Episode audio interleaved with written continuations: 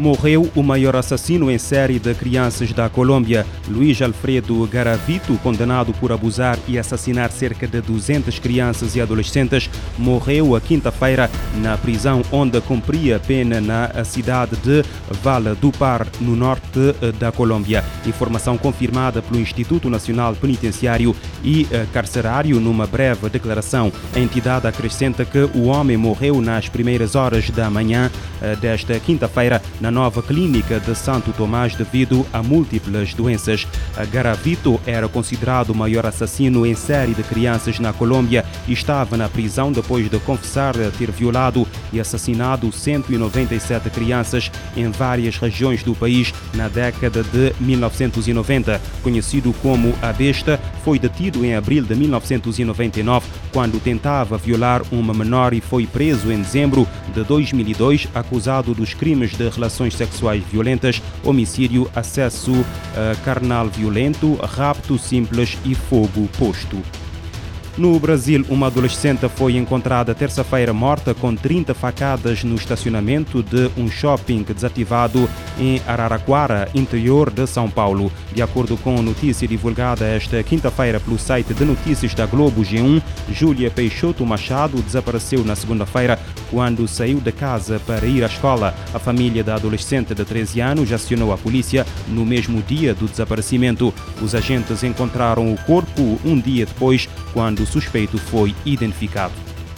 A morgue do maior hospital de Gaza transbordou de cadáveres na quinta-feira. Os corpos chegam mais depressa do que as reclamações feitas pelos familiares no sexto dia dos bombardeamentos israelitas no território com 2 milhões e 300 mil pessoas. De acordo com a Lusa, com uma quantidade elevada de palestinianos mortos todos os dias pela resposta israelita ao inédito ataque do Hamas, os médicos no enclave cercado disseram que ficaram sem lugares para colocar os cadáveres resultantes dos bombardeamentos mais recentes ou recuperados das ruínas dos escombros dos edifícios destruídos. Cerca de uma semana depois do Hamas ter feito um ataque inédito em território israelita, os militares israelitas estão a preparar uma eventual invasão terrestre, algo inédito desde há cerca de uma década. Uma ofensiva terrestre iria elevar ainda mais o número de mortes palestinianas que já ultrapassou os das últimas quatro guerras entre Israel e o Hamas.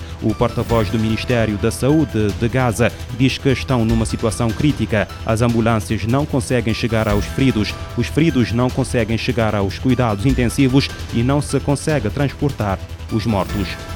Subiu para 218 mil o total de deslocados internos ou abrigados em 92 escolas da Agência da ONU para Refugiados Palestinos em todas as áreas da faixa de Gaza. Segundo agências humanitárias da ONU, a região está à beira de ficar sem alimentos, água, eletricidade e suprimentos essenciais. No momento, nenhuma ajuda do exterior pode passar para os uh, 2 milhões e uh, 300 mil residentes do local. Uma crise hídrica está prestes a afetar os abrigos de emergência da UNRWA e em toda a faixa de Gaza, devido à infraestrutura danificada, à falta de eletricidade necessária para operar bombas e usinas de dessalinização e ao fornecimento limitado de água no mercado local. Segundo a agência, o bloqueio total da faixa de Gaza pelas autoridades israelenses resultou na interrupção do abastecimento de combustível e água. O Programa Mundial de Alimentos, PMA, em parceria com a UNRWA, já distribuiu comida para 175 mil dos 340 mil palestinos deslocados após o início dos bombardeios na faixa de Gaza. A agência sublinhou que suas reservas de ajuda alimentar estão acabando e apelou por acesso urgente para a entrada de ajuda humanitária.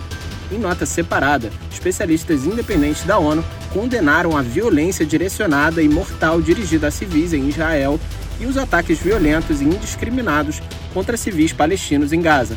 O grupo também disse que o reforço do bloqueio ilegal do território palestino terá impactos devastadores sobre toda a população civil.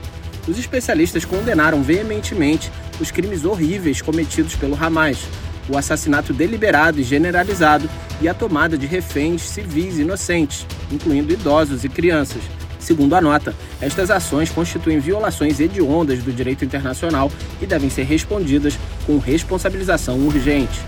Os relatores especiais também condenaram veementemente os ataques militares indiscriminados de Israel contra o já exausto povo palestino de Gaza, incluindo mais de 2,3 milhões de pessoas, quase metade das quais são crianças. De acordo com os especialistas da ONU, isso equivale a uma punição coletiva. Não há justificativa para a violência que atinge indiscriminadamente civis inocentes, seja por parte do Hamas ou das forças israelenses. Isso é absolutamente proibido pelo direito internacional e constitui um crime de guerra, diz a nota. Da ONU News em Nova York, Felipe de Carvalho. Uma força-tarefa emergência foi criada para explorar soluções para o abastecimento de água potável nos bairros da agência, nos abrigos da Agência da ONU para Refugiados Palestinos, em coordenação com o Fundo das Nações Unidas para a Infância e o Escritório da ONU para Assuntos Humanitários.